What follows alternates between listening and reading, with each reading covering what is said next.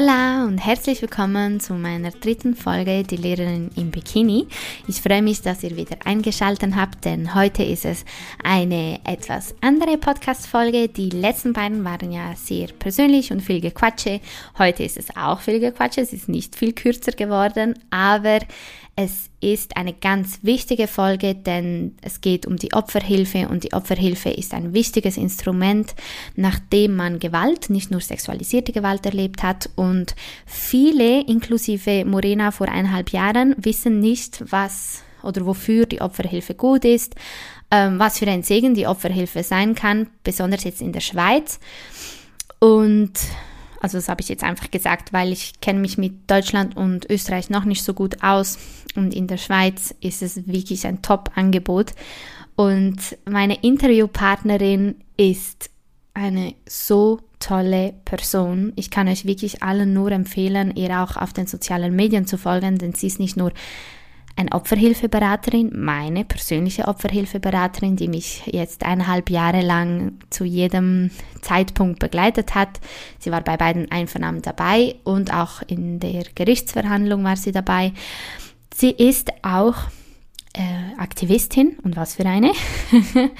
sie setzt sich nämlich wirklich schon, schon sehr lange für die Revision des Sexualstrafrechts in der Schweiz ein und zudem, das ist der Grund, warum ich, weshalb ich sage, ich sollte ihr alle folgen, sie ist auch ein Wahnsinnsvorbild, wenn es darum geht, die Menschen wachzurütteln und bezüglich sexualisierter Gewalt aufzuklären, vor allem wenn es ums Thema der Mythen geht, also Opfermythen, Vergewaltigungsmythen, Tätermythen, einfach alles rund ums Thema der sexualisierten Gewalt. Sie macht das einfach so, so gut und ich bin so froh, sie zu kennen und mit ihr heute zu quatschen, damit wir gemeinsam euch so einiges mit auf den Weg geben können. Wie gesagt, Jetzt wechselt dann gleich ein bisschen die, die Tonlage und alles. Das ist, weil wir bei ihr im Büro aufgenommen hatten. Und ähm, ja, ich will eigentlich gar nicht so viel quatschen. Ich wünsche euch viel Vergnügen beim Reimen hören und bis zur nächsten Folge.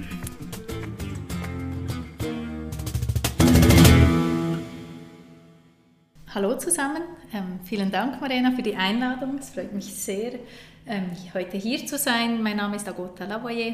Ich bin von der Fachstelle Opferhilfe bei sexualisierter Gewalt in Bern. Genau, in der Schweiz, ganz wichtig in der Schweiz, zu sagen. Genau.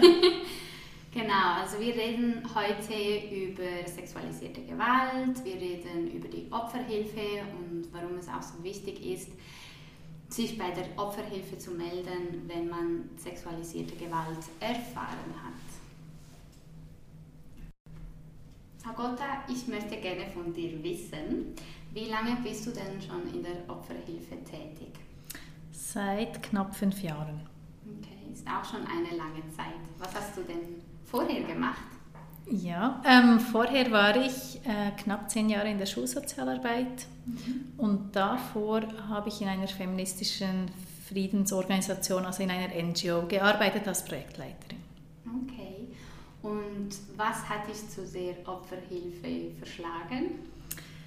Ähm, ich war eben lange Zeit in der Schulsozialarbeit tätig, habe dort ähm, gemerkt, dass mir die, die, dieser freiwillige Bereich der Sozialarbeit sehr zusagt und dass ich wahnsinnig gerne Menschen berate, begleite, unterstütze, ähm, die Unterstützung brauchen. In der Schulsozialarbeit habe ich dann auch gemerkt, dass mich die ganzen Gewaltthemen sehr interessieren auf der Ebene der Kinder war das dann sehr häufig das Thema Mobbing, aber durchaus auch Kinder als Mitbetroffene von häuslicher Gewalt oder als Direktbetroffene von häuslicher Gewalt, ab und zu auch von sexueller Ausbeutung. Und in dem Zusammenhang, dann als Schulsozialarbeiterin, hatte ich immer wieder mit Lantana zu tun das, weil ich mich beraten ließ als Fachperson und habe dann gemerkt, eigentlich will ich auch zur Lantana, eigentlich möchte ich gerne den Job machen, den Job ausüben, den äh, die Frauen machen, die mich beraten haben. Und dann war eben vor fünf Jahren eine Stelle ausgeschrieben, die ich dann erhalten habe und ähm, ich bin nach wie vor sehr, sehr glücklich hier bei Lantana in dieser Arbeit. Das ist schön zu hören. Also haben Sie dich selber auch sehr gut beraten und du warst halt da sehr begeistert. Sehr, genau. Ich habe immer gemerkt, es ist so äh, wirklich eine hochprofessionelle, sehr fundierte und gleichzeitig sehr ähm, praxisnahe Beratung, die ich erhalten habe als Schulsozialarbeiterin. Und ähm, ja, genau. Okay. Und musstest du da irgendeine Zusatzausbildung oder einen Kurs besuchen, um sozusagen Opfer von sexualisierter Gewalt beraten zu können? Genau, also ich bin ja Sozialarbeiterin, also habe soziale Arbeit studiert und ähm, habe dann noch während meiner Zeit als Schulsozialarbeiterin einen Master gemacht in systemischer Beratung. Und das ist eigentlich hier bei uns bei Lantana eine Voraussetzung für eine Anstellung als Beraterin, dass man noch eine zusätzlich eine Beratungsausbildung hat, zusätzlich zum Studium der Sozialarbeit oder der Psychologie. Mhm, okay. Okay. Und äh, wie sieht denn dein Arbeitsalltag denn so aus? Mein Arbeitsalltag ist wahnsinnig interessant und vielfältig. Ähm, ich habe immer wieder Freunde, Freundinnen, die mich fragen, ja, ist das denn nicht langweilig, immer sexualisierte Gewalt? Und ich merke manchmal, ich verstehe die Frage gar nicht. Ja, ich wollte auch gerade sagen, ich verstehe diese Frage nicht. Weil ich meine, natürlich ist nur dieses Thema und gleichzeitig dieses Thema ist mhm. riesig und deshalb auch so wahnsinnig spannend.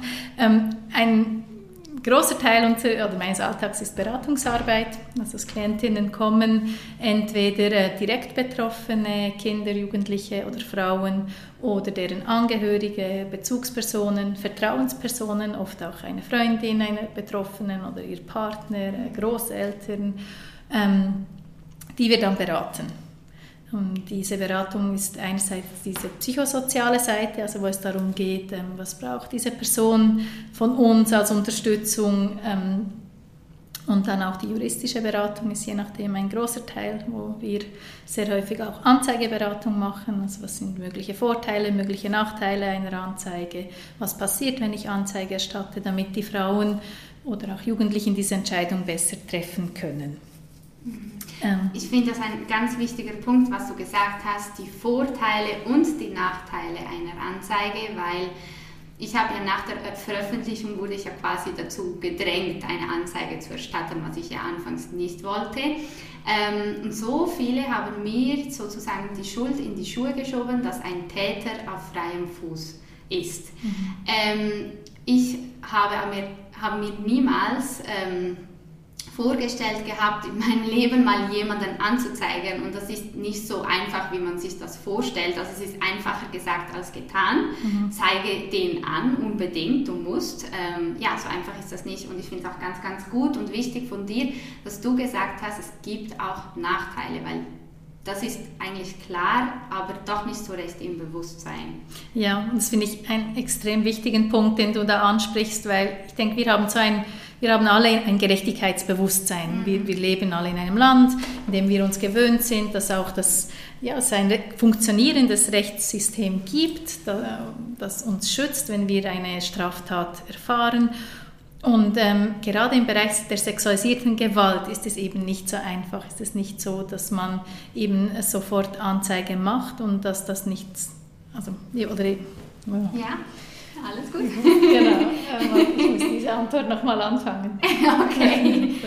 Schieß doof. Mhm, ähm, genau, ich finde das einen sehr spannenden äh, Aspekt, den du da aufgreifst.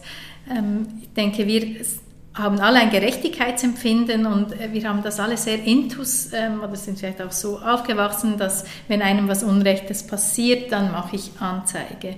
Und dabei vergessen wir eben sehr häufig, dass gerade bei Gewalttaten und erst recht bei sexualisierter Gewalt oder häuslicher Gewalt, wenn der Täter eben ja, allermeistens eine nahestehende Person ist, wie, wie ähm, schwierig und wie belastend eine, ein Strafverfahren sein kann.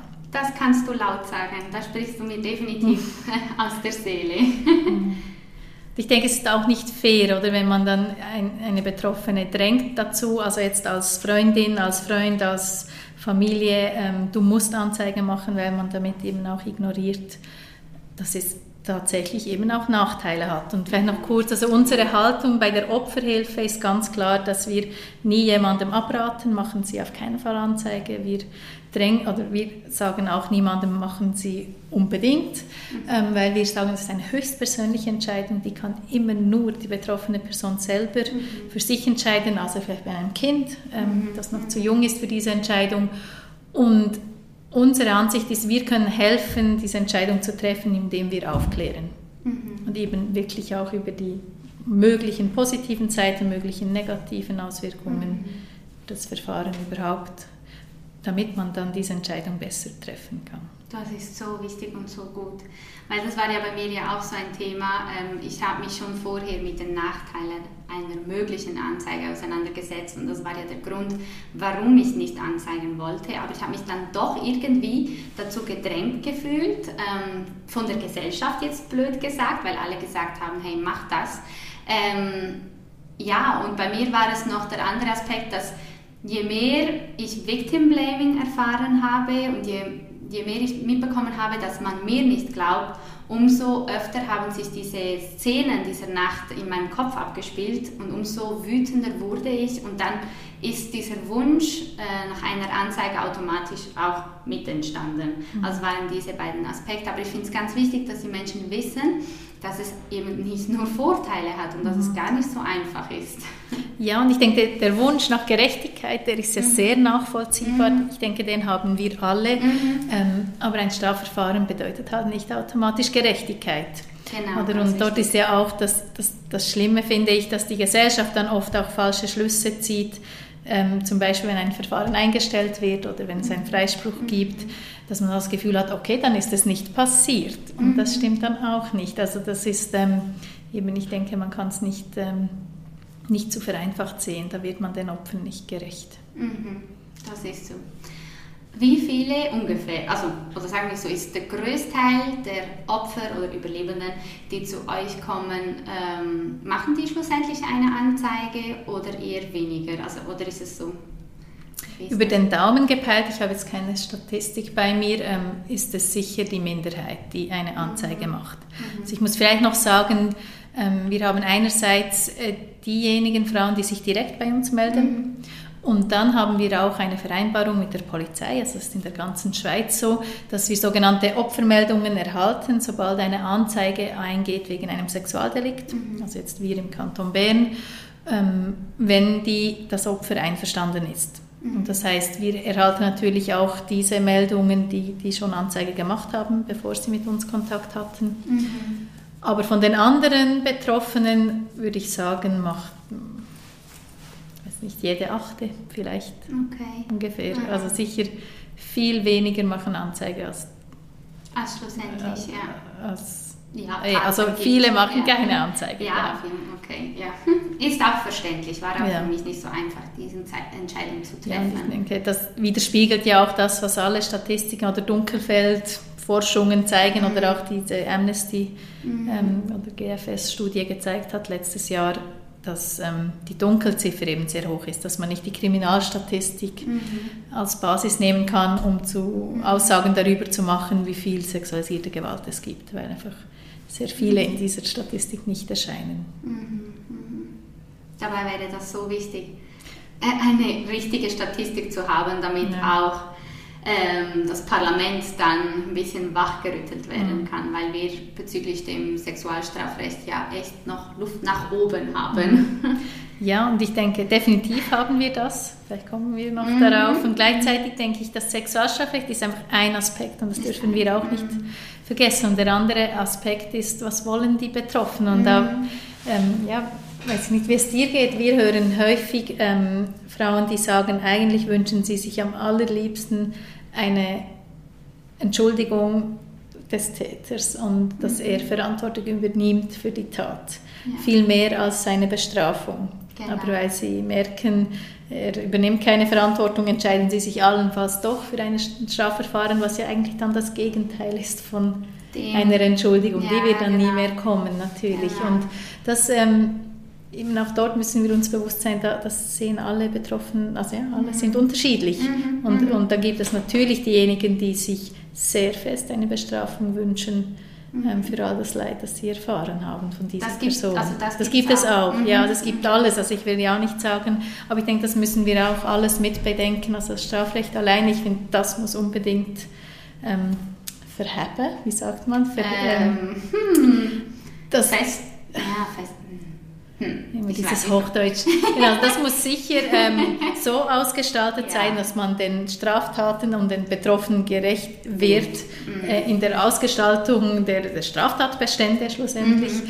Aber damit vermindert man nicht sexualisierte Gewalt mhm. einerseits und andererseits gibt es immer noch, wird es auch dann noch viele Betroffene geben, die keine Anzeige erstatten wollen, mit aus guten Gründen. Und das ist dann die andere Frage gesellschaftlich. Wie können wir diese Betroffenen unterstützen? unterstützen. Was brauchen die? Was brauchen die von den Tätern? Mhm. Ähm, sind die bereit, irgendwelche Schritte zu machen? Mhm. Also das ist ganz, das, das hat, da hast du mir definitiv aus äh, der Seele gesprochen. Also das, was die meisten Opfer sich wünschen, das war ja auch mein Wunsch. Also mein Wunsch ist es immer noch, dass sich Allgemeintäter, jetzt nicht nur mein Täter, dass sich Allgemeintäter einfach entschuldigen und für die Tat oder für das, was sie ge getan haben, einfach auch einstehen und sagen, ja, ich habe Scheiße gebaut ähm, und halt auch irgendwie zusammen ergründen, warum ist es überhaupt so weit gekommen. Also sexualisierte Gewalt ist ja halt immer mit Macht ähm, verbunden und das muss einfach auch den Tätern bewusst sein. Es war nicht einfach die übermäßige Lust, die einen überkommen hat. Das ist halt wirklich eine Machtausübung. Ja, und da würde ich mir wirklich wünschen, dass man sich auch auf gesellschaftlicher Ebene überlegt, was, ähm, ja, was sind unsere Erwartungen an die Täter? Was haben sie, was sollen, ich glaube, die brauchen auch Unterstützung insofern, als eben sollen sie, sich, sollen sie sich bei den Betroffenen melden. Das ist auch nicht so einfach. Dann gibt es die Betroffenen, die sagen, das Letzte, was ich will, ist ein Anruf von ihm oder ein Brief oder eine WhatsApp-Nachricht. Wenn nicht das, was gibt es für andere Möglichkeiten? Also dass man wirklich auch überlegt, ähm, ja, was gibt es wie können wir damit umgehen, nebst dem Strafrecht, das immer nur einen Teil abdecken wird ja, der, genau. Taten? Mhm. Und, dort, ähm, und das bedingt, dass wir äh, sehr, sehr viel diskutieren über das Thema. Ja, und das machst du mega gut. Danke. Das machst du wirklich gut. Also für die, die nicht wissen, warum ich sie ausgewählt habe für ein Interview, ist, sie ähm, war meine erste Anlaufstelle äh, bezüglich der Opferhilfe. Ich wusste vorher gar nicht so recht, ähm, dass es eine Opferhilfe für sexualisierte Gewalt gibt und war irgendwie auch schockiert, weil ich habe natürlich auch schon von Opferhilfen gehört, äh, bezüglich noch ganz also normaler Gewalt. ähm, aber war wie so schockiert, warum wusste ich irgendwie nichts von einer Opferhilfe. Ähm, ich kann sie aber auf jeden Fall allen empfehlen. Ich, zumindest in der Schweiz. Ich weiß ja nicht, wie das in Deutschland oder in Österreich so ist. Das ist bestimmt ein bisschen anders, aber ich wurde super beraten und ich habe durch die Opferhilfe auch ähm, eine super Therapeutin gefunden, die mich dieses Jahr schon sehr intensiv begleitet in meiner Heilung. Ähm, und natürlich auch, was das Straf Verfahren angeht, ähm, wurde ich natürlich auch super beraten und fühle mich sehr unterstützt. Jetzt die Frage, warum?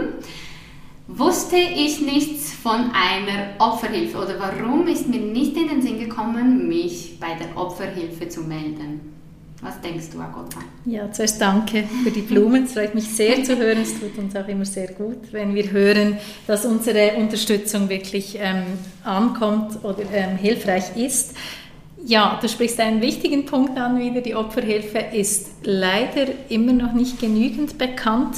Das ist uns Opferhilfestellen auch sehr bewusst, denke ich, und wir sind da sehr dran. Ich denke, die ganze MeToo-Debatte, äh, Schweizer Aufschrei-Debatte, sicher jetzt auch die Debatte um die Sexualstrafrecht, dass überhaupt das sexualisierte Gewalt immer wie, immer wie mehr enttabuisiert wird ist auch für uns hilfreich oder das bewirtschaften wir auch aktiv, indem wir versuchen, Öffentlichkeitsarbeit zu machen, Medienarbeit zu machen. Ähm, Aber in dem Sinne eben freut es mich auch sehr, hier bei deinem Podcast dabei sein zu können, weil ich denke, es ist enorm wichtig, dass ähm, die Opferhilfe bekannter wird, damit Betroffene eben auch wissen, auch Betroffene von sexualisierter Gewalt, ah, hier ist eine Stelle oder hier gibt es in der ganzen Schweiz eine Stelle, wo ich unentgeltlich ähm, Unterstützung erhalte. Und die eine Unterstützung, die habe ich ja jetzt schon erwähnt, ist diese psychosoziale, juristische Beratung.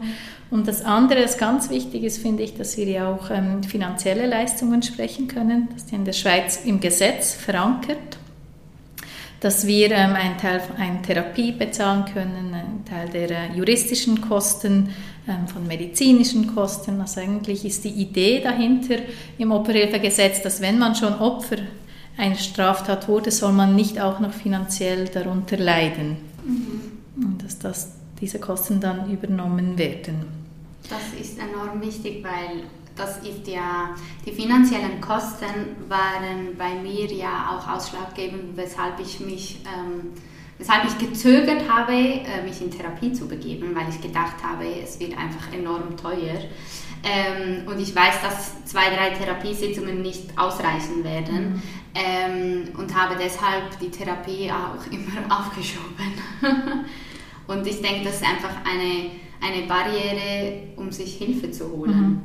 Ich denke definitiv und ähm, das darf nicht sein. Und das mhm. hat man zum Glück in der Schweiz erkannt, jetzt schon seit vor über 20 Jahren wurde das Opferhilfegesetz eingeführt und das ist wirklich gesetzlich geregelt, dass das nicht einfach gut will von, mhm. von uns einzelnen Opferhilfestellen, sondern wirklich gesetzlich verankert, ist kantonal etwas unterschiedlich, ähm, wie, viel, ähm, wie viel das äh, bezahlt wird an die verschiedenen ähm, Sachen, aber definitiv bekommt man Unterstützung.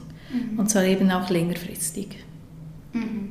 Ja, das ist so wichtig und das war auch ein weiterer Grund, weshalb wir diesen Podcast hier zusammen machen, also diese Podcast-Folge, weil mir es so wichtig ist, dass viel, viel mehr Menschen von der Opferhilfe wissen. Weil ich kann mir gut vorstellen, bei mir war das ja nicht anders, ich bin mit meinem Problem, mit meinem Trauma sehr lange alleine gewesen und ähm, das wünsche wünsche ich halt niemandem. Also ich wünsche mir, dass jede betroffene Person sich Hilfe holen kann ähm, und die auch dann professionell ist. Also es ist immer gut, auch mit einem Verwandten oder mhm. mit einem Freund oder so äh, zu, darüber zu reden, aber professionelle Hilfe ist dann schon nochmal ein ganzes Stück anders. Also bei mir war es ja so, dass ich mich auf einmal sehr stark oder viel, sehr viel stärker gefühlt habe als das ganze Jahr zuvor, wo ich quasi alleine das Trauma mit mir rumgetragen mhm. habe.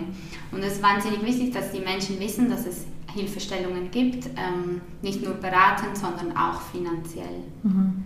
Genau, und ich denke, das Wichtige ist ja, dass ich denke, wir werden, wir Opferhilfestellen werden viel hochschwelliger äh, wahrgenommen, als wir eigentlich sind. Also es was genügt wirklich, was ich damit meine, ist, ähm, eben, dass man vielleicht das Gefühl hat, man muss wirklich zum Beispiel Anzeige gemacht haben, damit man unsere Leistungen erhält. Und dem ist überhaupt nicht so. Also es ist so, wenn man das Gefühl hat, und das reicht, das Gefühl zu haben, äh, meine sexuellen Grenzen wurden verletzt, ähm, sei es sexuelle Belästigung, sei es äh, massive Reformen, mhm. dann kann man sich bei uns melden. Ein Anruf genügt oder wir haben auch die Möglichkeit, sich online anonym beraten zu lassen. Und dann kann man entweder am Telefon ähm, darüber sprechen oder dann bei uns persönlich vorbeikommen und dann mal schauen, was ist passiert, was ist das überhaupt. Also sehr viele Frauen oder nicht wenige kommen mit der Frage, ich bin mir unsicher. Ähm, was ist das überhaupt, was ich erfahren habe? Oder zum Teil haben sie auch die Worte nicht dafür oder es ist halt wirklich auch eine ähm, ein großer Schritt, ähm, sich auch einzugestehen, man wurde Opfer von einer Straftat oder man ist ein mhm. Vergewaltigungsopfer, wer will das schon sein? Also das, ja, diesen Schritt da, muss man ja. auch gehen. Mhm. Und sehr häufig geht es in einem ersten Gespräch einfach darum, eine, ja, mal zu schauen, worum geht es überhaupt. Mhm. Und das andere, ich habe das Gefühl, dass viele auch Angst haben, dass sie hier erzählen müssen, was ihnen passiert ist und das müssen sie nicht. Also viele möchten erzählen. Okay weil sie eben auch mit uns zusammen herausfinden wollen, eben, ist das überhaupt eine Vergewaltigung oder nicht? Das entspricht nicht den Bildern, die ich habe von den Filmen und so weiter. Mhm. Und andere wollen wirklich nur Unterstützung in die Zukunft heraus und wollen uns nicht erzählen, was passiert ist. Und das ist auch vollkommen okay. Mhm. Also uns reicht es, wenn jemand sagt, ich wurde Opfer einer mhm. eines Sexualdelikts und dann ist unsere Frage, was brauchen Sie? Und dann mhm. schaut man weiter. Und es ist auch okay, wenn man einfach nur mal die finanziellen Leistungen braucht und mhm. keine Beratung oder eben nur Beratung. Aber ich denke, Hauptsache man meldet sich, auch wenn man unsicher ist, ob mhm. die Opferhilfe jetzt die richtige Stelle ist und dann finden wir das sehr schnell heraus. Mhm. Ich behaupte, in den allermeisten Fällen ist man hier am richtigen Ort. Mhm. Genau. Das denke ich auch. das denke ich auch. Du hast etwas ganz Wichtiges angesprochen. Ähm, das war bei mir ja zum Teil auch so, dass ich mir also dass ich mir wie nicht richtig vorstellen konnte oder realisiert habe, dass ich Opfer eines Sexualdelikts ähm, geworden bin, weil es ja im Umfeld, im nahen Umfeld äh, passiert ist. Es war ein sehr guter Freund von mir damals. Wir hatten überhaupt keinen Körperkontakt vorher und er wusste ganz genau, dass ich auch keinen wollte. Ähm, und aus den Filmen kennt man halt ganz andere Szenen, wenn man an Vergewaltigung denkt und deshalb hatte ich persönlich wahnsinnig Mühe, das mir auch einzugestehen, dass ich tatsächlich Opfer wurde. Ähm, und das hast du ja vorhin auch ein bisschen angesprochen. Das ist ja, es geht ja unter der Kategorie Vergewaltigungsmythen. Und ich habe mitbekommen, wie gut du da bewandert bist und finde es ein wahnsinnig wichtiges Thema, damit sich Opfer besser ähm, damit identifizieren können, es realisieren können, es wie auch annehmen können, einfach mal mental, hey, es ist eine Vergewaltigung gewesen, gewesen oder es war eine sexuelle Nötigung, es, es ist eine Straftat. Es ist für mich wahnsinnig wichtig, ähm, dass, dass Menschen realisieren, dass es nicht nur eine Art von Sexualdelikt gibt oder der, mhm. ähm, der äh, fremde Mann auf offener Straße oder in einer dunklen Gasse oder in einem mhm. Wald. Also es gibt es natürlich auch, ähm, aber es gibt natürlich noch viel mehr. Mhm. Und da du Expertin bist, denke ich, wäre es cool, wenn du uns ein paar deiner Gedanken dazu ähm, verraten könntest. Ja, auch das ein wahnsinnig wichtiger Punkt. Mhm. Ähm, ich gehe gerne kurz darauf ein, weil ich denke, man liest heutzutage sehr viel über Vergewaltigungsmythen und doch denke ich, können es vielleicht doch nicht alle definieren oder man weiß nicht unbedingt genau, was damit gemeint ist. Obwohl wir es alle, da bin ich überzeugt, in unseren Köpfen haben, außer wir haben uns wirklich aktiv damit auseinandergesetzt, diese Mythen loszuwerden. Worum geht es? Vergewaltigungsmythen sind ähm, Stereotype ähm, und eben meist falsche Annahmen über sexualisierte Gewalt. Einerseits über die Opfer, also dass ähm, man das Gefühl hat, äh, also dass man äh, fixe Bilder hat, wie benimmt sich ein Opfer während einer Sexualstraftat. Da, ähm, und da hat man halt gehen die Bilder, ähm, hat man die Bilder im Kopf, die wir kennen aus, aus Filmen. Mhm. Also eine Frau, die wehrt sich, sie schreit, sie versucht ähm, loszukommen, aber schafft es halt leider nicht. Ähm, nach der Tat ist sie am Boden zerstört, es geht ihr wahnsinnig schlecht. Ähm, sie ist hochtraumatisiert, man sieht es ihr sofort an. Selbstverständlich geht sie zur Polizei. Also das sind all die Bilder, die wir haben, mit denen sind wir aufgewachsen, ohne dass wir das jetzt bewusst so gelernt haben in der Schule. Ähm, und das heißt, wenn wir uns dann das erste Mal mit ähm, sexualisierter Gewalt befassen, merken wir zum Teil gar nicht, dass wir eigentlich falsche Bilder in unserem Kopf haben. Und nicht, weil wir ähm, ungebildete Menschen sind, gar nicht, sondern weil wir mit, unbewusst mit diesen Bildern aufwachsen. Und gleichzeitig haben wir eben auch ein falsches und auch stereotypes Bild von den Tätern, dass, dass eben, wie du gesagt hast, der fremde Mann ist hochaggressiv mit einem großen Gewaltpotenzial, der eine fremde Frau anfällt in der dunklen Gasse, ähm, sie gewalttätig, also mit roher Gewalt ähm, zu sexuellen Handlungen zwingt, sie vergewaltigt. Ähm, wahrscheinlich ist er ein Psychopath, ein Monster, das ist so mhm. unser Bild. Und auch das ist ein Riesenproblem, weil ähm, wenn wir dann erfahren, dass äh, eine Freundin vergewaltigt wurde von einem, einem Mann, den wir auch kennen, der ein netter Typ ist, den man vielleicht kennt von der Schulzeit, der überhaupt keine Gewaltprobleme hat, der ähm, nie auffällig war, dann hat man automatisch das Gefühl, das kann nicht sein. Mhm. Und da sind wir dann bei weiteren ähm, falschen Bildern und zwar, dass und das ist historisch so gewachsen und das darf man auch nicht vergessen, hat sehr viel mit der Ungleichbehandlung von Frauen zu tun, mit der fehlenden Gleichberechtigung, dass ähm, wir das Gefühl haben, Frauen lügen in diesem Bereich, wenn es um sexuelle Gewalt geht. Ähm, oder auch der Mythos, die Frauen sagen nein, meinen eigentlich ja. Ich denke, der ist vielleicht heute nicht mehr derart verbreitet wie noch früher und trotzdem denke ich, ganz aus den Köpfen verschwunden ist er nicht. Hat er seine Spuren bei uns noch? Ja, ich denke definitiv. Ähm, oder eben auch das mit dem Lügen.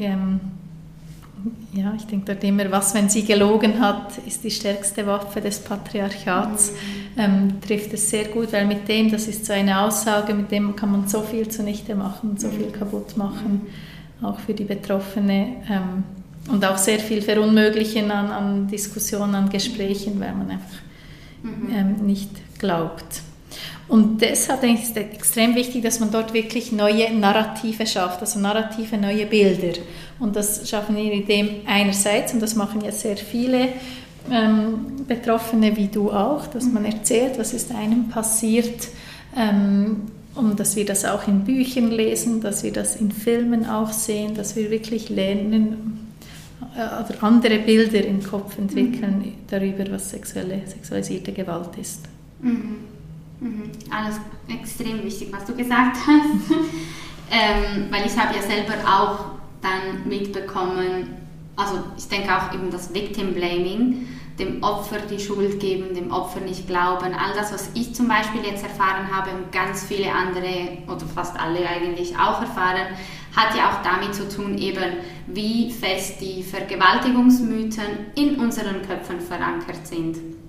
Und deshalb ist es enorm wichtig, eben, dass wir da auch aufklären und dass einfach mehr und mehr Opfer ähm, ja, sich trauen, äh, darüber zu sprechen. Aber ich kann auch hier sagen, auch das hat Nachteile. Für mich war es sehr befreiend, weil ich mich halt sehr verändert habe durch diese Tat. Ich war vorher halt eher ähm, eine Frohnatur und auch sehr naiv und gutgläubig unterwegs und das hat mich natürlich auch sehr geprägt, dass, sodass ich jetzt mit Ängsten und allem ähm, zu kämpfen habe, aber es wird immer besser. Nur eben ähm, ist es nach der Veröffentlichung so gewesen, dass ich wieder mich gefühlt habe, als würde ich in eine Ecke gedrängt werden. Und dabei habe ich mich einfach auch unverstanden gefühlt, bis ich dann gemerkt habe, ziemlich schnell, dass da Vergewaltigungsmythen einfach wahnsinnig fest in den Köpfen von, von mhm. Menschen verankert sind. Und dass ähm, das Victim Blaming dann auch äh, das Resultat oder die Folge davon ist. Mhm. Ja, und mich macht das immer wütend. Wütend, genau. sehr auch. wütend, wirklich mich sehr auch. wütend. Ähm, vor allem auch, weil ich denke, man hört ja dann so oft so diese vorwurfsvollen Aussagen, ja, ähm, wieso erzählen die Frauen nicht darüber, wieso, wieso gehen sie nicht auch an die Öffentlichkeit mit diesen mhm. Geschichten? Und wo ich denke, ja, wieso wohl? Weil, mhm. ich meine, bei dir hat man es leider auch mhm. ähm, gesehen, weil ähm, man kaputt gemacht wird, also wenn man fertig gemacht wird, statt dass man Mitgefühl mhm. bekommt, dass das einzige Richtige wäre, was man ähm, dann bräuchte. Mhm. Und ähm, und ich denke auch immer wieder, wir haben immer wieder Betroffene, die wir vermitteln, wenn Journalisten, Journalistinnen nachfragen, die ähm, über einen bestimmten Aspekt sexualisierter Gewalt berichten möchten. Mhm. Und ähm, eigentlich in allen Fällen, die ich jetzt so begleitet habe, sind diese Betroffenen dann haben Interviews gegeben, aber immer anonym. Mhm. Und dort habe ich auch dann viel die Rückmeldung erhalten, ja, wieso anonym? Und das bringt doch nichts, das wäre doch wichtig, mhm. wenn man hinstehen würde. Aber ich denke, hey, hört mal auf. Also die, also alles immer dieser Fokus auf die Betroffenen, was die noch mhm. alles besser machen sollen. Mhm. Und gleichzeitig machen wir sie fertig, wenn sie dann wirklich reden. Genau. Und das geht nicht auf. Ich finde, mhm. Ich verstehe alle, die auch nicht einmal anonym sich äußern wollen in dieser ähm, Stimmung, die wir in der Gesellschaft immer noch haben gegenüber genau. sexualisierter Gewalt. Der Fokus ist, wie du vorhin schon ein bisschen angetönt hast, sowieso viel zu fest auf die mhm. äh, betroffenen Personen, also auf die Opfer und nicht auf die Täter. Da hast du auf jeden Fall recht. Ja. Und ähm, ich kann auch sagen, eben mich hat das auch wütend gemacht. Also ich habe schon auch sonst schon sehr viel Wut in mir äh, getragen seit der Tat. Ähm, die habe ich aber immer versucht zu unterdrücken. Aber seit der Veröffentlichung habe ich so viel erlebt, ähm, so viel Gegenwind, äh, Linde gedrückt, also Gegenwind erhalten, mhm. ähm, dass äh, die Wut einfach nur noch stärker wurde und es ist nicht nur die Wut auf den Täter, sondern die Wut allgemein auf, auf die Menschen dieser Gesellschaft, die einfach so reagieren, wie sie eben reagiert haben. Wo ich so denke, es ist mega schwierig, dieses Thema, ähm, äh, wie soll ich sagen, schön oder angenehm in die Gesellschaft zu bringen. Es ist mhm. mega schwierig, das ansprechend zu gestalten. Ähm, und dann drückt man uns wie noch mehr negative Gefühle auf. Also es ist wie so, es ist wahnsinnig schwierig. Ja, und ich denke, schlussendlich ähm, kann man es als Betroffene eigentlich aus Sicht der Gesellschaft, mhm. ähm, überspitzt gesagt, nur falsch machen. Ja, Egal, genau. was man macht. Genau. Wenn man Anzeige macht, dann mhm. heißt es, wieso zeigst du ihn an, willst du sein Leben zerstören? Wenn man nicht genau. anzeigt, dann heißt es, wieso zeigst du nicht an, dann ist es wohl nicht passiert. Wenn es einem zu gut geht, dann ist es wohl nicht passiert. Wenn es einem zu schlecht geht, dann warst du wahrscheinlich schon psychisch gestört, bevor was passiert ist. Genau. Alles überspitzt gesagt. Aber ich denke, Nein, wenn man überlegt, ähm, eben, wie kann man es der Gesellschaft oder dem sozialen Umfeld recht machen, man kann es eben nicht und das ist das große Problem. Und mhm. was mir noch in den Sinn gekommen ist zu diesen Vergewaltigungsmythen, wo ich eben auch mhm. Victim Blaming eine große Rolle spielt, ist so dieser Punkt, und der ist auch so fest in uns verankert, einerseits, dass männliches Verhalten unveränderbar sein soll, was ja nicht stimmt, aber so dieses Men will be men und Boys will be Boys, das ist so verankert in uns, das ist unglaublich und gleichzeitig auch das Thema, ähm, dass Frauen ihrer Wahrnehmung nicht ganz trauen können und dass das auch richtig ist, dass sie verunsichert sind. Und da dürfen wir auch nicht vergessen, ich habe da ein sehr äh, spannendes Referat von Franziska Schutzbach mhm. vor kurzem gehört, ähm, so diese Verunsicherung, die man den Frauen auch immer, also das ist ah, auch, ähm, ist eigentlich auch sehr geschickt, dass man, äh, oder auch Teil des Patriarchats, dass man lange den Frauen diese mhm. Verunsicherung auch aufgebürdet hat, dass sie eben ihrer Wahrnehmung nicht ganz trauen können. Und das sehen wir auch eben sehr häufig bei unseren Klientinnen, dass sie wirklich zwar eigentlich instinktiv wissen, dass was passiert ist, das war nicht gut, oder vielleicht wissen sie auch, das war mhm. Definitiv meine sexuellen Grenzen wurden überschritten und gleichzeitig eben hören sie dann vielleicht von ihrem Umfeld, ah, das kann doch nicht sein oder das hat er doch nicht so gemeint, mhm. dass man dann völlig verunsichert ist und das mhm. ähm, ja, trägt auch oder hat auch sehr viel mit diesen Mythen zu tun. Und vielleicht noch das, ich merke auch immer wieder so im privaten Umfeld, debattiere ich auch sehr gerne zu dieser Thematik. Ich auch. und merke dann immer wieder, dass zum Teil Leute etwas beleidigt sind, so die, ja, ich sage auch in meinem äh, sehr linken, gebildeten Bubble mhm. von Menschen, wenn man ihnen sagt, sie glauben an Mythen, das ist wie an Märchen glauben, das mhm. tun wir doch nicht. Ich bin doch aufgeklärt und ja, gebildet ja. und links mhm. und, und, sowieso und feministisch mhm. und Frauen mag Frauen, was weiß ich. Und da denke ich, und trotzdem sind wir es und nicht, weil wir eben, es hat nichts mit Bildung zu tun. Also ich, ich bin auch von Mythen geprägt und dass mhm. ich sie, ja, ich ähm, dass ich diese Bilder losgeworden bin, hat nur damit zu tun mit, mit sagen wir, Zufall, dass ich bei mhm. Lantana arbeite, mich wirklich fachlich sehr intensiv mit dieser Thematik auseinandersetze. Wenn man das mhm. nicht tut, sei es fachlich, sei es einfach aus Interesse, mhm. dann hat man diese Bilder und dafür muss man sich nicht schämen, mhm. sondern einfach das annehmen und dann schauen, wie werde ich diese Bilder los. Und ich glaube, dieser Schritt fällt vielen ja, einfach, ja, schwer, auch man, in meinem Umfeld. Man will ja, also Menschen sind Gewohnheitstiere und man will ja eigentlich an, an bisherigen Überzeugungen wie festhalten, weil wir keine, wir scheuen ja generell Veränderungen, mhm. ähm, aber es ist eben falsch. Mhm. Es ist falsch und ich denke, im Unterbewusstsein wissen die Menschen, die diese Bilder noch verankert haben oder diese Mythen, wissen im Unterbewusstsein, dass es falsch ist. Aber es braucht halt, halt trotzdem auch Überwindung, sich das einzugestehen und zu sagen, hey, ich habe zu einem toxischen Denkmuster oder Denkverhalten mhm. beigetragen, ganz unbewusst. Ja, und ich weiß, ich bin nicht mal überzeugt, ob das wirklich alle wissen. Nein, nein. Ich glaube nicht. nicht. Mhm. Wie, wie, soll man auch? Also ich mhm. habe vielleicht auch jetzt in ganz anderen Themen, wo ich mich jetzt ich vielleicht nicht auskenne, einfach Bilder mitbekommen, die ich noch nie hinterfragt habe. Und mhm. ich denke, das ist eben, mhm. weil sexualisierte Gewalt doch auch eher immer noch ein Tabu ist oder mhm. lange, lange Zeit war, ähm, mhm. denke ich, ja, sind es sich viele vielleicht wirklich nicht bewusst. Ja, da hast du auf jeden Fall recht. Was denkst du, was müsste allgemein getan werden, um, wie soll ich sagen, um die Zukunft für alle angenehmer zu gestalten.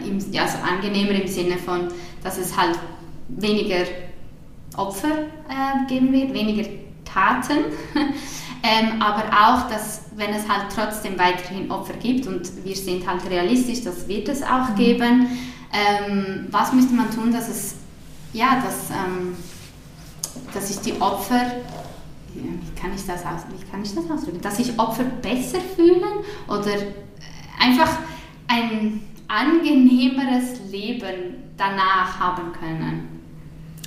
Also ich denke, wir müssen unbedingt aufklären, sensibilisieren, ähm, eben auch schauen, dass, mhm. dass die Betroffenen die Unterstützung erhalten, die sie brauchen, mhm. unter anderem auch die Opferhilfe bekannter machen, ähm, schauen, dass da es genügend Traumatherapeutinnen hat, genau, und Therapeuten.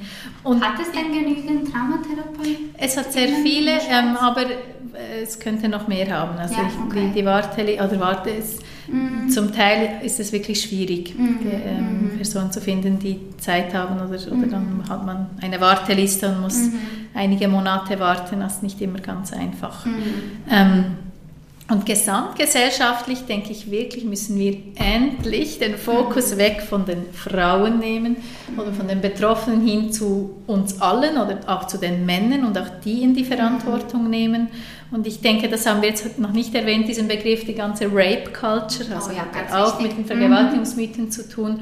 Und äh, auch dort muss man sich bewusst sein, Rape Culture, das sind nicht ähm, einzelne Männer, die Übergriffe begehen, mhm. sondern das sind eigentlich... Ähm, wir alle, die uns ja, die auch mitschuldig machen, indem wir anderen Männern erlauben, diese Taten zu begehen und wir tun nichts dagegen, also jetzt mhm. wir als Gesellschaft. Und dort denke ich auch, ähm, die Zeit ist vorbei. Es reicht nicht, wenn ich sage als Mann ja, ich gehöre zu den Guten. I'm a good guy ja. und ich würde nie eine sexuelle Grenze verletzen. Das ist gut, aber das ist nicht der Höhepunkt, das ist der Ausgangspunkt. Ja, genau. Oder, und, mhm. und, und, viele sehen das als, also genügt das und was, was soll ich mich engagieren? Ich bin mhm. ja einer der Guten.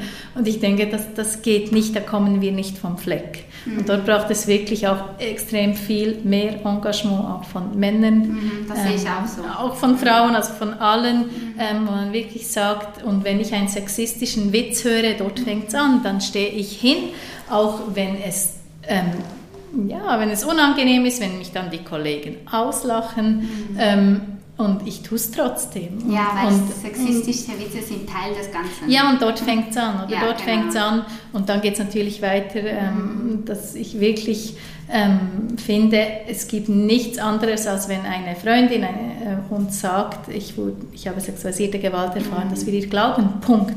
Genau wie wir das auch sonst tun. Aber wenn mir eine Freundin sagt, mein Velo wurde geklaut, dann überlege ich mir nicht, stimmt das oder stimmt es nicht.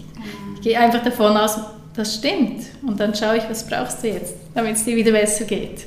Genau, genau, meine Worte. So. Ja, und was sagst du zu all den Gegnern und Kritikern, die dann sagen, ja, aber es gibt auch Frauen, die lügen, die es kommt zu einer Falschanzeige. Was sagst du dazu? Weil das muss ich mir immer wieder anhören. Ja, eben da denke ich, die stärkste Waffe des Patriarchats, immer dieses Was, genau. wenn sie gelogen hat. Genau. Also einerseits kann man mit den Fakten kommen, aber leider, die hört irgendwie, die ja. werden nicht gehört, aber trotzdem möchte ich sie hier gerne deponieren. Es Aha. gibt im Bereich der Sexualdelikte nicht mehr Falschanzeigen als in allen anderen Bereichen. Genau, das sage ich auch immer. Ähm, einerseits und andererseits ähm, muss man wirklich auch sehen, ja, es gibt kriminelle Menschen. Ich meine, wenn ich jemanden falsch anzeige, ist es eine kriminelle Tat, es ist mhm. eine Straftat, mhm. für die wird man kann man angezeigt werden mhm. und das gibt es auch. Kriminelle mhm. Menschen gibt es auch, mhm. kriminelle Frauen natürlich, kriminelle Männer mhm. und das ist eine andere, also das gibt es, aber das ist in einem kleinen Bereich und das ist eine Straftat und natürlich alles andere als okay mhm. ist auch kein Bagatelldelikt. Mhm, mhm, ähm, aber das ähm, eben, wir haben da dort immer das Bild, dass einfach so normale Frauen, ich meine, das, da muss man einiges an krimineller Energie haben, um jemanden yeah. falsch anzuzeigen. Oder? Yeah. Und ich denke, das Bild in der Gesellschaft ist da, aber ja, das tut man einfach so. Mm. Da frage ich mich manchmal auch, wie stellt ihr euch das vor? Ja, also, das mir ist langweilig Mittwochnachmittags, ich, ich zeige jetzt mal meinen besten Freund an, er hat mich vergewaltigt genau. und tue mir dieses Strafverfahren an, das mich noch mehr kaputt macht. Also ja, genau. es ist so, es macht so keinen Sinn. Manchmal denke ich auch, was ich manchmal auch mache, wenn ich die Geduld habe, so in privaten Gesprächen meine ich jetzt, ist wirklich zu sagen, komm, wir denken jetzt mal das zu Ende, was du sagst. Mhm. Also okay. Also wie, wie, kommst du da? Und das heißt das genau, und das heißt, bis man wirklich eigentlich dann in allen Fällen merkt, okay, dass schlussendlich, was dahinter steckt, dann irgendwo sind einfach Bild, äh, Annahmen, die man hat, mhm. die unreflektiert sind, die auf keiner äh, keinen Fakten mhm. oder wissenschaftlichen mhm. Ergebnissen basieren, sondern wirklich einfach, huch, stimmt, da, da bin ich einfach davon ausgegangen. Ja. So. Aber ja, ich, es braucht Geduld und ich bringe sie auch nicht immer auf. Also ich danke dir für deine Geduld auf jeden Fall. Ich, hab, ich weiß, wie es ist. Also ich debattiere auch in meinem mhm. Umfeld gerne und das halt auch als Betroffene. Und ich weiß das, aber ich sage den meinen Mitmenschen dann auch, ihr könnt wirklich ungeniert alles raushauen, was ihr denkt, weil ich werde es zertrümmern. Also es triggert mich vielleicht, aber ich werde es zertrümmern, weil ihr tragt alle zu diesem Denken bei. Also selbst mein Freund, mein Partner, als ich ihm das erste Mal davon erzählt habe, ähm, wirklich auch relativ detailliert, ähm, bin ich so geschockt gewesen, weil er mich gefragt hat, äh, warum ich mich nicht ausreichend gewehrt habe, weil damit habe ich ihm ja quasi gesagt, dass ich möchte. Also mein eigener Freund mhm hat so gedacht und dann habe ich ihm wirklich alles erklärt. Also ich habe ihm ähm, erklärt, dass nicht nur Fight or Flight gibt, sondern auch Freeze, also dass ich mich anfänglich gewehrt habe, sich mein Körper aber quasi eingefroren hat. Ich habe ihm wissenschaftliche Fakten dargelegt, ich habe ihm aber auch eben ähm, darüber aufgeklärt, dass das, was er macht, aus meinen eigenen Laien Victim Blaming ist. Mhm. Und ich war mega, also ich habe ihm auch gesagt, das macht mich wütend und ich bin schockiert.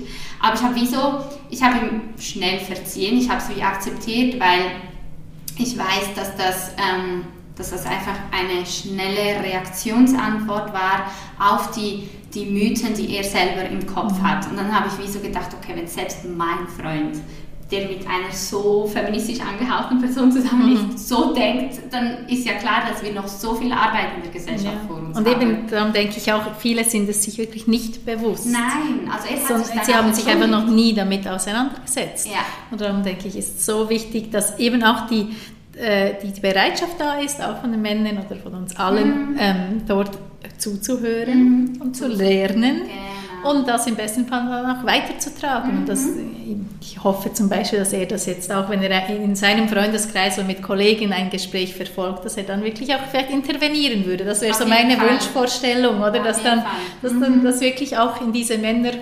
Freundschaften, Gemeinschaften weitergetragen wird. Also sein bester Freund hat auch bei einem Grillabend mal gesagt, das, Patriarch das Patriarchat gibt es nicht. Und ich diskutiere mit ihm immer, also es ist mehr auf einer witzigen witzige Basis. Ähm, aber mein Freund hat sofort interveniert und hat dann da die Fakten rausgehauen. Also das äh, kommt ja. immer besser. Aber es ist halt wirklich, es liegt an uns allen, ähm, die, denen zuzuhören, die erstens die Sachen erlebt haben und zweitens die informiert sind. Mhm. Also wir müssen dieses Wissen weitergeben und es ist wahnsinnig wichtig, dass, wie du gesagt hast, dass man zuhört und mhm. auch bereitwillig also willig ist, dazu zu lernen. Genau. Und ich denke manchmal, oder es kommt ja auch häufig der äh, Vorwurf, ja, aber ihr betroffen oder auch vor allem ihr Feministen, ihr seid so wütend und so emotional ja. und, und, mhm. und da denke ich, ja, was sonst? Ja. Das müsst ihr auch aushalten, also seid nicht Aha. so zimperlich, wir dürfen, ich meine, Aha. Wut ist die einzig adäquate Reaktion auf all das, worüber wir jetzt äh, sprechen so. und ähm, deswegen kannst du mir trotzdem zuhören. Ja. Aber ja, ich bin wütend, ich mache das auch nicht mehr verstecken ja, oder ich bin genau. mal emotional und das, also ich finde, was sonst das, also ich eben, das ist total adäquat. Wie, wie sonst soll man sein? Ist ja nicht mhm. ja, mhm. ein sachliches Thema. Und da denke ich, oder manchmal wird dann so, ist dann die Bereitschaft, hört dann sofort auf zuzuhören, weil du bist mir zu wütend. Ich mhm. denke, mhm. ja, natürlich bin ich das und ja, du sollst eigentlich auch verstehen, wie, wieso ich jetzt bin und ja. trotzdem kann man mir auch immer noch zuhören, auch wenn genau. meine Stimme etwas lauter genau. ist oder vehementer genau, ist. Genau, werden dann ja nicht gewalttätig, während wir genau. unsere Statements abgeben. Nein, es ist wirklich so. Du hast es richtig gesagt, das ist eigentlich die einzig adäquate Reaktion auf all das, was wir besprochen haben. Und deshalb trage ich auch ähm, mit ganz viel Akzeptanz diese Wut mittlerweile mit mir mit, einfach weil ich gesagt habe, es ist sie nimmt sich so lange den Raum, wie sie halt Raum nehmen muss. Und das heißt nicht, dass ich 24-7 wütend bin, aber ich bin berechtigt und ich habe Gründe, warum ich wütend bin. Und ich bin auch der Meinung, dass wütende Frauen einfach auch ein Stück, ein großes Stück zur Veränderung beitragen. Und ich spüre halt, ähm, ich bin sehr optimistisch, auch wenn ich weiß, dass es ein langer Weg ist, aber ich spüre, dass da auf jeden Fall eine Veränderung stattfindet. Siehst du das auch so? Äh, eine Schnecken, ganz langsam. ganz langsam, ja. Also ich denke, was definitiv finde ich, ähm, spricht man mehr über sexualisierte Gewalt. Mhm. Ist sich wirklich viel mehr bewusst, auch in der Medienberichterstattung immer wie mehr, ähm, worauf man sich achten muss. Ähm, und ich denke schon auch in der Gesellschaft, definitiv auch eben auch die ganze MeToo-Bewegung hat sicher ähm, vieles gebracht. Also ich möchte nicht 30 Jahre zurück oder auch nicht 10 Jahre zurück und gleichzeitig denke ich, haben wir noch einen weiten Weg vor uns. Mhm. Auf jeden Fall. Und deshalb braucht es auch so viele Menschen wie du und ich, die da unermüdlich ähm, auch dafür kämpfen, dass da schön informiert wird und dass wir diese Vergewaltigungsmythen auch wirklich zermartern können. Super. Hast du noch irgendetwas Wichtiges, was du uns mitteilen möchtest? Mir ist noch etwas in den Sinn gekommen zum Thema, wie können wir es schaffen, dass Betroffene besser unterstützt werden und vielleicht dort noch etwas Kleines nebst dem, dass ich wirklich mir ganz fest wünsche, dass wir allen Betroffenen glauben, wenn sie etwas an uns herantragen, ähm, ist das Zweite, dass ähm, wir uns auch bewusst sind, ähm, dass alle Betroffenen unterschiedlich reagieren auf ähm, so ein traumatisches Ereignis, wie eine Vergewaltigung oder sexuelle Nötigung, Belästigung und ähm, dass alle Frauen den Weg wählen, der für sie ähm, die Möglichkeit bietet, das Ganze überhaupt zu überstehen, emotional oder auch psychisch und dass wir das nicht zu werten haben. Also dass wir uns wirklich sehr bewusst sind, wir müssen nicht hinterfragen, wieso ist sie so oder wieso so, wieso, ähm, ja, was auch immer da für Fragen kommen können, sondern sie macht einfach das, was in ihren Möglichkeiten steht, um das Ganze zu überleben und zu überstehen. Mhm. Und weil ich denke, dort wird auch extrem viel gewertet oder dann davon abgeleitet, ob es denn so stimmen kann oder nicht, weil sie benimmt sich ja nicht so, wie ich das Gefühl habe, dass sie sich benehmen sollte. Genau. Und dort denke ich, alle geben ihr Bestes, um es zu überleben. Also auch im emotionalen, psychischen Sinn. Gut gesagt, ja. Auch da wieder ähm, bei mir, um den Bezug zu mir jetzt zu machen, ich bin ja tanzen gegangen. Ich bin jedes Wochenende, bis Corona das verunmöglicht hat, bin ich jedes Wochenende tanzen mhm. gegangen. Ähm, und viele haben gedacht, ich gehe tanzen, um irgendjemanden kennenzulernen, aber es war nicht so.